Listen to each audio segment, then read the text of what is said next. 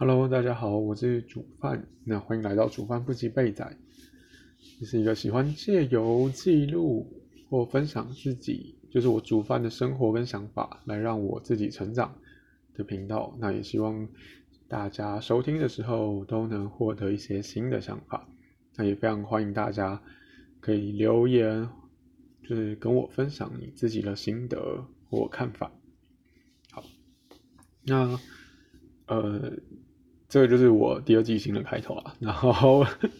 这是我第二次尝试做这件事情，那中间也 就应该听得出来，觉得念的不顺不顺的。然后，可能如果上一集有听的话，就会发觉，哎，念法可能稍微不太一样。那这两集呢，基本上我都是因为因为我基本上会固定说是每个礼拜一、礼拜三播，就是发发布新的 podcast 录音这样子，新的集数。那我后来发现，我前面啊，因为预录了太多，所以我就觉得好像跟就是跟观众嘛，或者说跟朋友很没有连接感。那没有连接感的原因，是因为可能，例如说，我呃一个月前录好了，然后我到今天才发布。那朋友在给我回馈的时候，其实我已经忘记我前面讲什么了，或者是我已经忘记我前面的那个心境了。所以我就觉得，嗯，那我还是回归，就是呃，这要怎么讲？至少一个礼拜就是录，然后就放出来。所以之后，我希望我的模式是可以调整成，如果我今天有什么想分享的，那我就录；那如果没有，我还是会尽量固定一三会发布新的集数这样子。那这一次想要聊，其实其实我我我我跟朋友啦，其实有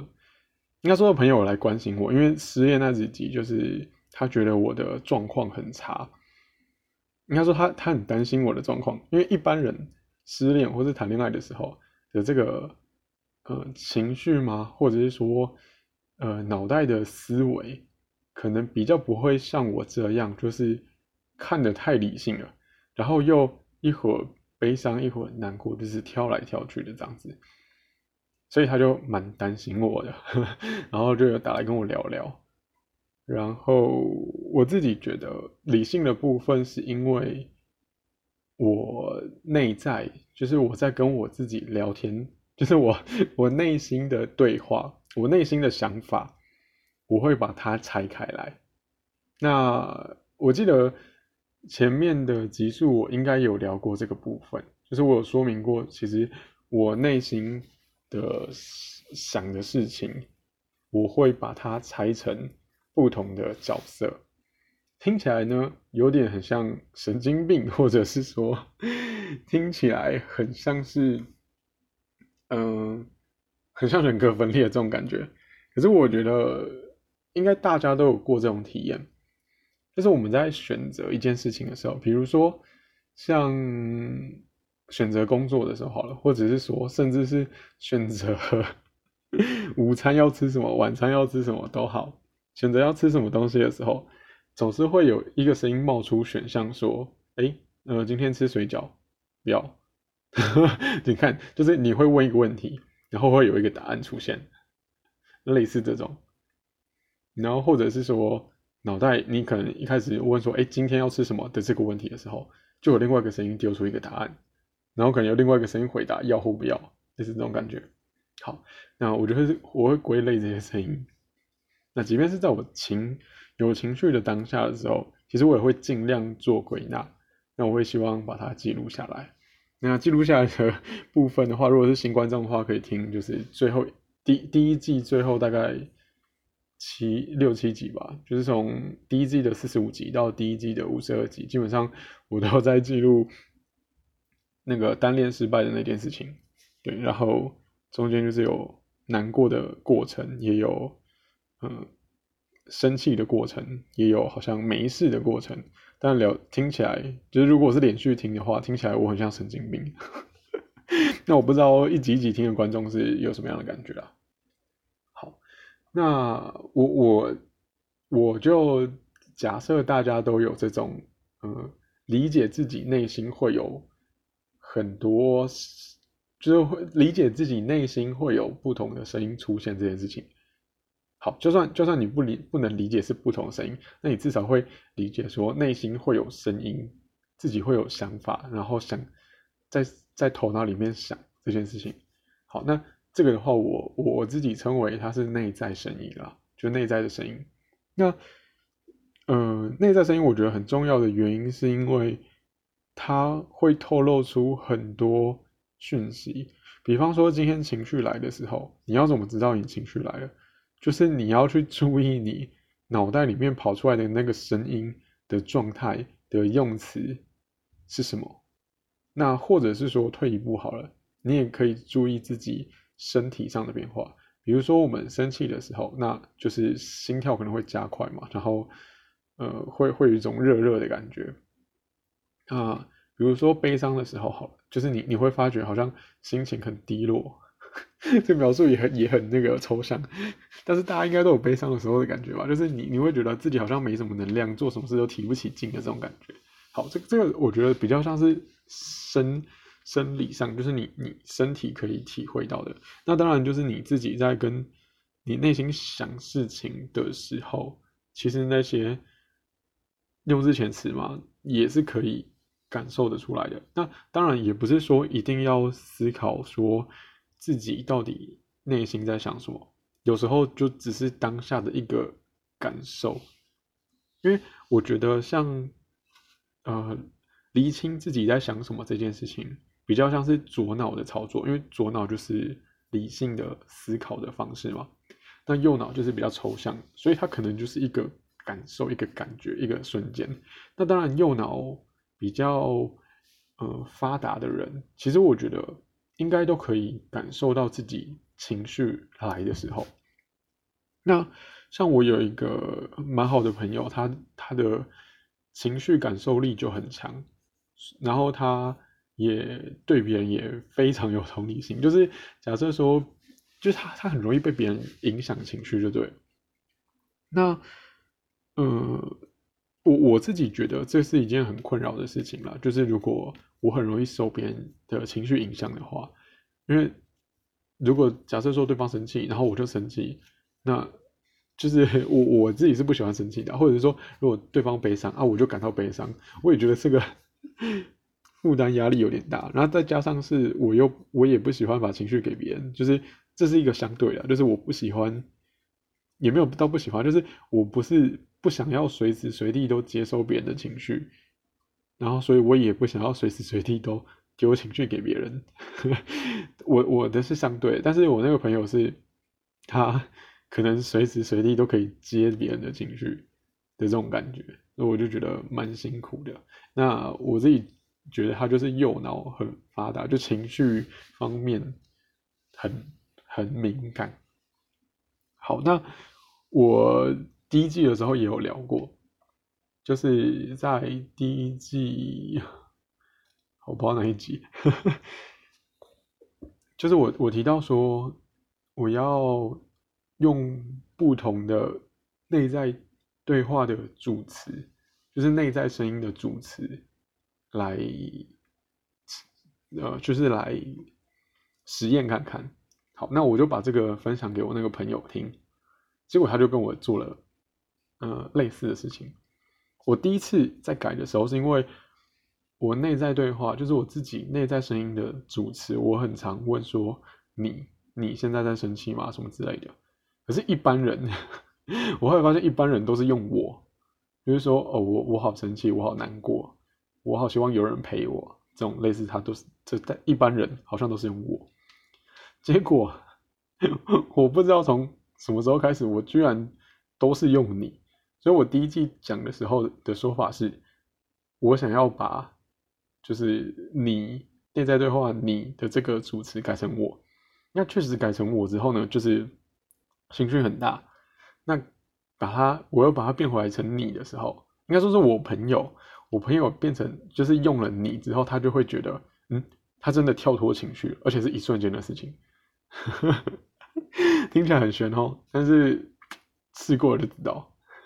那这个这个这个部分啦，就是说内在对话比较详细的描述，我在第二季第二集的时候有提到，但只是我现在来补补充，就是我朋友跟我回馈的这个案例，就是他如果他当下有情绪的时候，他问了自己：“你现在在生气吗？”然后他瞬间就冷静了，然后。呃，在我跟他讨论的时候，其实我们还有另外一个也蛮好的朋友。那他是一个比较，就是在我们三个里面呢，他是最不敏感的人。然后，但是他又是脾气来的时候，他是又是会最快暴怒的人。他一般来说，他是一个左脑思考比较比较多的人，就是他有自己的逻辑，然后。他也会表达自己，但是他不见得可以理解别人。那尤其甚至是这个情绪啊，或是情感的这种敏锐观察，他可能就没有这么强。对，所以相对来说，他的右脑就比较弱。所以对他来说，他的困扰是什么？就是他比较难去感受别人的情绪嘛。刚刚讲的，那他其实也很难感受到自己的情绪。所以像我们在聊这个东西的时候，就是内在对话。的部分的时候，他完全听不懂，所以我才发现，哎，原来我前面讲那么多，其实大家根本就无法理解吧。但是我我还是录了啦，因为我的频道就是以我自己的，先以我自己的想法为主嘛。因为如果不做这件事情的话，我想要迎合观众，我觉得我可能录不下几集。就是先先让自己开心，我觉得，呃，对我来说持续下去的动力比较多。那当然，如果观众有想听什么，其实也也是可以跟大家分享啊。对，那好，总之就是我们有这个第三，就是第三位朋友嘛，他就是一个比较情绪比较不敏感的人。那我们就在想说，因为他现在有一个固定交往的对象，那他就觉得。呃，他跟他的伴侣常常出现了一些争吵，可是他无法解决为什么。然后他在跟他伴侣沟通上面好像也有一些问题，比如说像他觉得，呃，他在，例如说，因为现在疫情的关系嘛，所以他们几乎都待在家，然后可能他们在看电影或是看影集好了，然后我朋友就会觉得他想要好好的看完这个影集，因为有时候那种。情绪剧情的那种张力什么之类的，就是他是需要连续去感受完的。那他就会觉得，如果中间被打断了，他就会 发怒，他就会受不了。然后他的伴侣刚好就是那种，呃，有事情就想要跟对方说的的那种感觉，就是想要无时无刻可能旁边都有人陪他。所以，呃，当我的朋友对他伴侣发怒的时候，他的伴侣。长期下来就觉得你都不在乎我，就是为什么你都觉得你的事情比较重要？为什么都不在乎我的感受？然后他们就在这个事情互相沟通吧。然后这类的事情又是会不断发生，对，所以我们就在想说，应该说是他就在想说，怎么样去同理对方的心情啊，或者说怎么跟对方沟通啊，什么之类的啊。这个部分的话，其实我们也呃。我们三个朋友也是聊蛮多的啦，因为我们彼此都有不同，就是个性不太一样嘛，然后都有不同的观点。那其实我们描述事情的方法也不太一样，像有一个就是呃，观就是情绪感受能力比较强嘛，所以他比较感性一点。那呃，跟伴侣吵架的那个他就是相对比较理性。那其实比起来，我也是理性的，只是我们三个的。思考模式都不太一样，就是因为我以前是觉得我自己是感性的人，然后只是殊不知呢，我我却是用一个非常理性的方式在看到我我我自己啊，对，然后另外两个人呢，就是感性的人。但是也是用感性的方式在处理这些事，另外一个人是理性的人，也是用理性的方式在处理这些事情，所以我觉得我们也蛮妙的啦。不过我们可能缺一个，就是哎感性的人，然后应该说是我们缺了一个理性的人，但是用感性的方式在处理自己。好，但是可能这种人比较少啊。好，总之我我们就出了一些意见，就是关于怎么沟通啊。但聊下来之后，发觉其实沟通有一个先决条件，就是要先管理自己的情绪，因为两个人都在情绪的时候，其实那个沟通的效果，我们会觉得说效果蛮差的，就是以我们自己个人人生经验来说，都会觉得效果蛮差的。当然，吵就是两个人都在生气的时候的吵架，的确也是一个沟通方法，只是我认为大部分的人应该也都觉得。吵架是一个呃效率很差的沟通方式。那我相信我的朋友跟他的伴侣的确也一定吵过，然后也是吵了一段时间之后发现没有效果，所以他才会来问，就是提出一些问题来问我们，看说要怎么沟通。那在这个在吵架。的方式进行沟通没有效果的前提之下，那我们就会想要回到说，那是平静的时候沟通。可是他好像也有试过，所以我觉得就是又要反过来说，变成在事情的当下，他就要有办法去跟他的伴侣，就是诉说他的想法。可是要在没有情绪的条件之下。那因为我自己在跟别人沟通的时候，其实我会试各种方法，就是我会换。我会换我的用词，会换我的情绪，会换对方的情绪。我的意思是说，我会想要，我会先我的目标会先放在我要找到一个对方可以吸收新的想法的一个状态。比方说，像我不知道我家人会不会听了，不过我其实尝试着说服我爸过。那我个人的最佳成绩就是我说服，因为我爸是蓝色的嘛，然后我把我爸在二零二零年，哎，对，二零二零年的时候总统大选，我让他投了绿色的。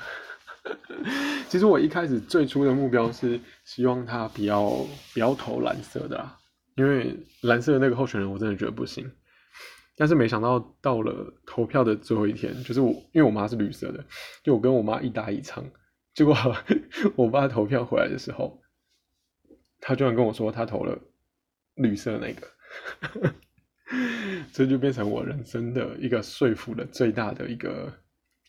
一个攻击嘛，就是一个成就啊，就是有一种成就感。好，那我的方法是，我就会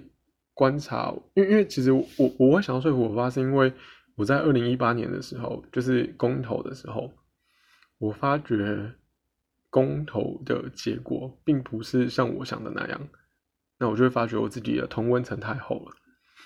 那于是，在一八年之后，我开始去走出同温层，也不是说真的走出来，而是说我开始去看跟我不同的族群到底在干嘛或想什么。所以我就脸书就会加不同的社团啊，然后去看看他们。那当然，我也会留言。可是那一阵子的经历其实并不好，因为，呃，在网络上并不是大家都会，好好的说话，或者是说，嗯，不是每个人的素质或者是说逻辑思考方式都一样。我没有说对方错，我是说每个人的想法都不一样。所以要说，呃，所以我说不好的经验是因为，呃，就是。沟通不良的时候，就会开始有一些谩骂的情况出现。那我也截了不少图，就是对方 骂的很凶，不过都已经过去了，就算了。那我之甚至之前有想过说要提高什么的，可是又觉得网络上这样子要抓到对方，其实相对我有去查，就是相对真的有难度，所以我就觉得啊，好吧，算了，就骂过，就是被被他们骂过就算了。那总之，我我就在网络上先试了这件事情，发觉那个影响力有限。当然，当然还是会有遇过一些志同道合的人，我真的觉得蛮妙的。但是那个就是少数，因为我是在对方，我是在跟我不同立场的人那边去撒野，所以对，所以那个状况就不是很好。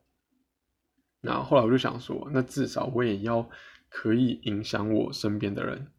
那是我当时设下的目标之一嘛，原本是想要看看别人嘛，然后甚至想要影响别人，就发现离自己很远的人要影响他实在太困难了。那我就先想，那我就试试看我自己身边的人。然后那时候呢，我还住家里，所以我就开始跟我爸聊一些政治相关的东西。然后我下班回家之后，跟我爸跟我妈都会一起看政论节目。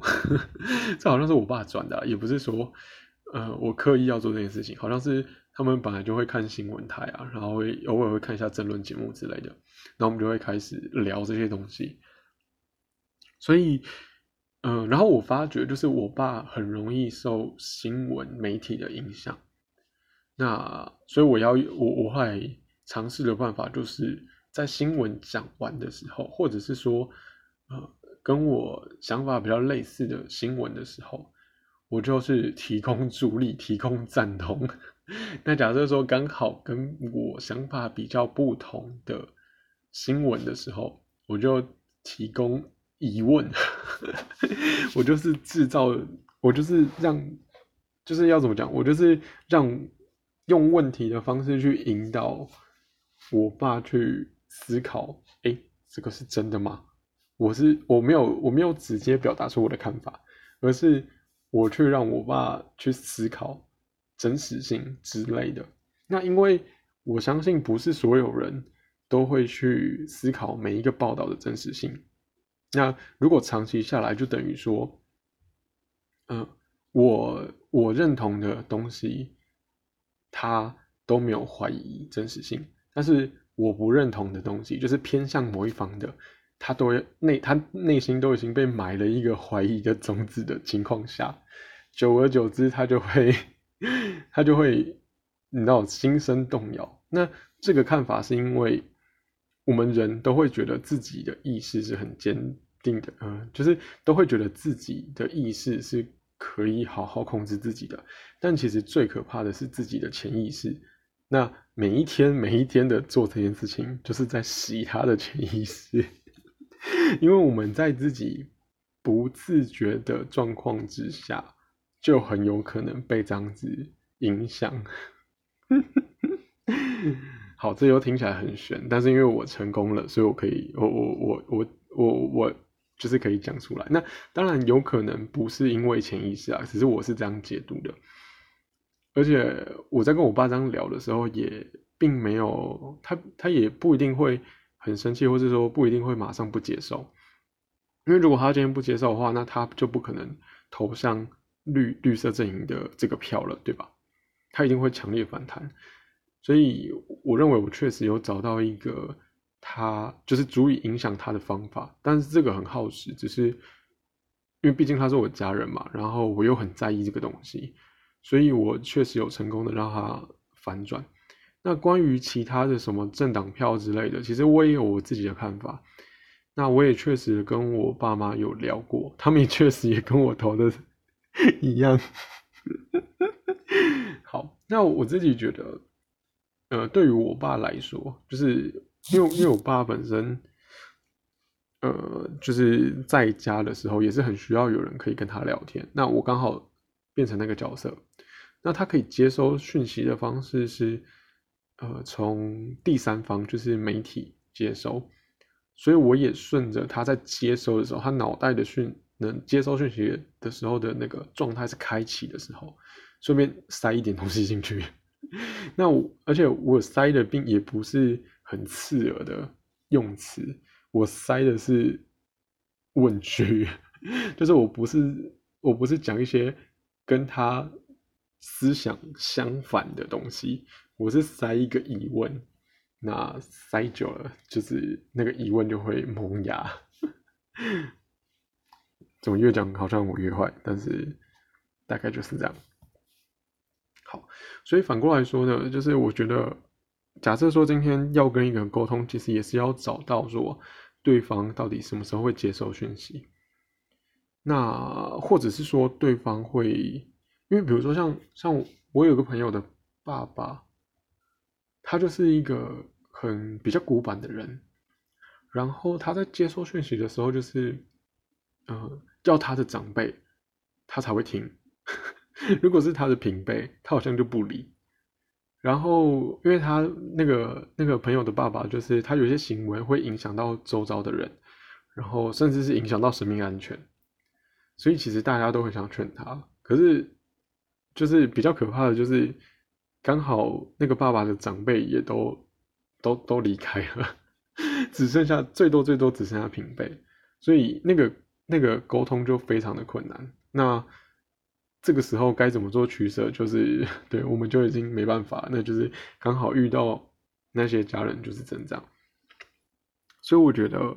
如果如果这辈子都要都都应该是，如果这辈子没有想要舍弃家人的这个打算的话，那跟家人好好沟通，我觉得是一个必要的能力啊。所以我自己也有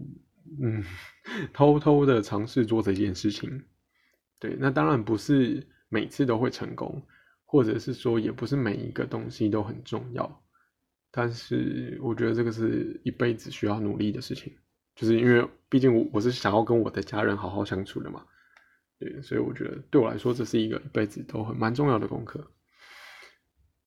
好，那回过头来，就是我我之后要给朋友建议的时候，我都会说，要我我都会很抽象的说。就是要找到对方可以接受讯息的方式，但如果真的没有，就是还是只能试啊，要不然就是只能，要不然就是要放弃了。对，真的试不下去就放，就是还是只能放弃。对，那那尝试的方法，就像刚刚说的，就是第一个自己心平气和是最重要的，因为通常吵架不会有好好不不会有一个有效的沟通嘛。那对于我那个理性的朋友来说，让他心平气和，就是他一个蛮重要的功课，因为他连自己的情绪都不太察觉到。然后像我们跟他说内在对话这件事情的时候，他其实也听不懂。对，那我记得，我记得一我们最先最后共同要给他的建议就是让他写下心得，就是因为我们在写心得或写日记的时候。就是把自己的想法写出来，对吧？好，那借由这个动作，让自己习惯了抓住自己在想什么的这件事情，那他才有办法是，即便他没有在记录的时候，都要去意识到他自己在想什么。好，那当他可以意识到自己在想什么时候，我们就再更进阶嘛，就是他要意识到他在情绪的时候，那因为刚好他会看剧，所以我就跟他说，那不然就是剧在，例如说演到很紧张的时候，你就观察一下，说，诶，这个时候自己的心理状态，或者是说这个时候的呃生理状态是什么样子，那就一样，就是重复这件事情，这一直到自己习惯了，知道说，哦，原来。这个时候是，就是可能，例如说剧情令人生气的时候，他是诶在生气，然后令人难过的时候是诶他在难过，听起来也很瞎，但是 因为对方是一个无法感，就是比较对自己情绪比较不敏感的人，他可能已经生气了，已经飙完生气的时候讲的话的时候，才意识到自己生气，可是我觉得这时候就来不及了，所以也只能说在平常的时候。就用利用戏剧的戏剧这些剧情，然后让自己产生情绪的这些时候，来让自己有意识到，那久了话，就是可以知道 自己正在生气，然后可以适当的停下来。那这个有没有用？就是我们就是再看看嘛。那通常我觉得养成这种呃以前没有的。习惯可能至少也要半年。那像我那个感性的朋友啊，我不是跟他，我我不是有说，我不是有建议他说把这个内在对话的主词改过。然后他其实也是说他觉得有用，但是他还是没有办法一直都用这个，就是没办法一直都用这一招，就是他还是会有呃生气的时候就生气出来了。他他不一定可以每次都是在他感到生气的时候就就想起来说，哎，他这个。主持要换一下，就是对自己提问，对，所以我觉得，希望呢，我可以提供给一些，呃，很难感知到自己情绪，或者是说完全听不懂内在对话的听众朋友，可以 有更多的理解。那如果有问题的话，也可以留言告诉我，好不好？我也 很乐意帮大家解答，说我这些奇奇怪怪的用词，或是说奇奇怪怪的想法，这样子。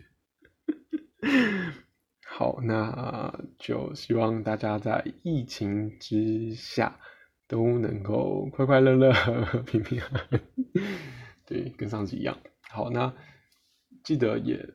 帮我打五星评价，就 Apple Podcast 的听众，帮我打个五星评价，留言给我。那如果是 Spotify 或是呃 Google Podcast 或是 KKBox 的听众。那也可以记得帮我按下订阅。好，这期先这样喽，拜拜。